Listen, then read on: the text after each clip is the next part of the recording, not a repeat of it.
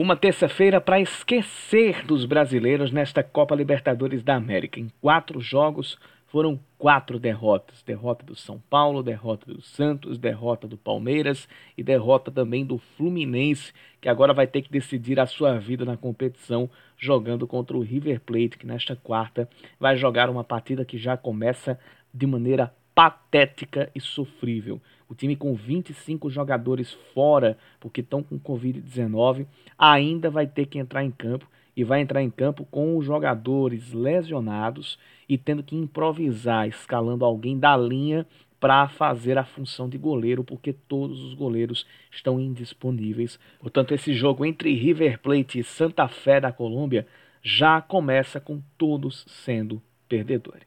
Bora voltar a falar do futebol da Paraíba? A gente fala de 13 e Peri Lima, que abriram a sexta rodada do campeonato estadual. E o jogo me surpreendeu e surpreendeu a outras, a outros torcedores, porque terminou com um empate em 1 a 1 entre 13 e Peri Lima, com chance até da Peri Lima sair vencedora do jogo e com o 13 se complicando no campeonato estadual, principalmente no aspecto de sair bem desta primeira fase, coisa que não vai acontecer, mesmo que o 13 ainda ganhe o clássico dos maiorais no próximo domingo pela última rodada do campeonato.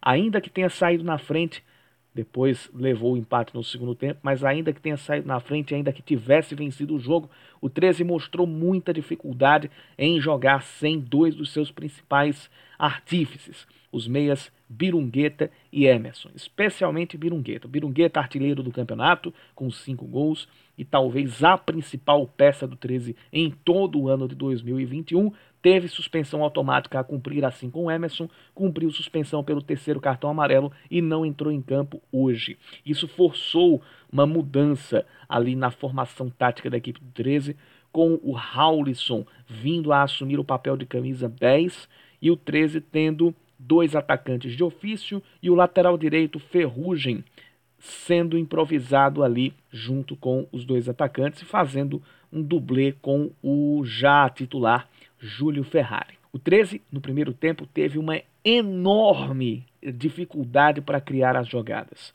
O Haulisson sentiu o peso de ser o camisa 10 e de ser titular pela primeira vez na equipe do 13 e esteve longe de fazer uma boa partida.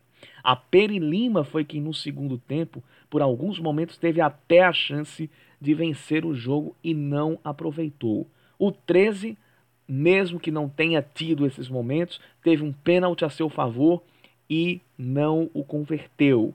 Com este resultado, está indo a oito pontos, enquanto a Peri Lima vai a três, empata em pontos com a equipe do Nacional de Patos, que tinha empatado com o time do São Paulo Cristal jogando no domingo ainda pela quinta rodada. Então a Perilima ainda está sujeita a ficar mais atrás na tabela de pontos. Não foi um resultado bom para nenhuma das duas equipes. E dependendo do que acontecer nos jogos de hoje entre Nacional e Botafogo e de amanhã entre Atlético e Campinense e São Paulo Cristal e Souza, esse empate pode ainda tomar contornos piores para as duas equipes.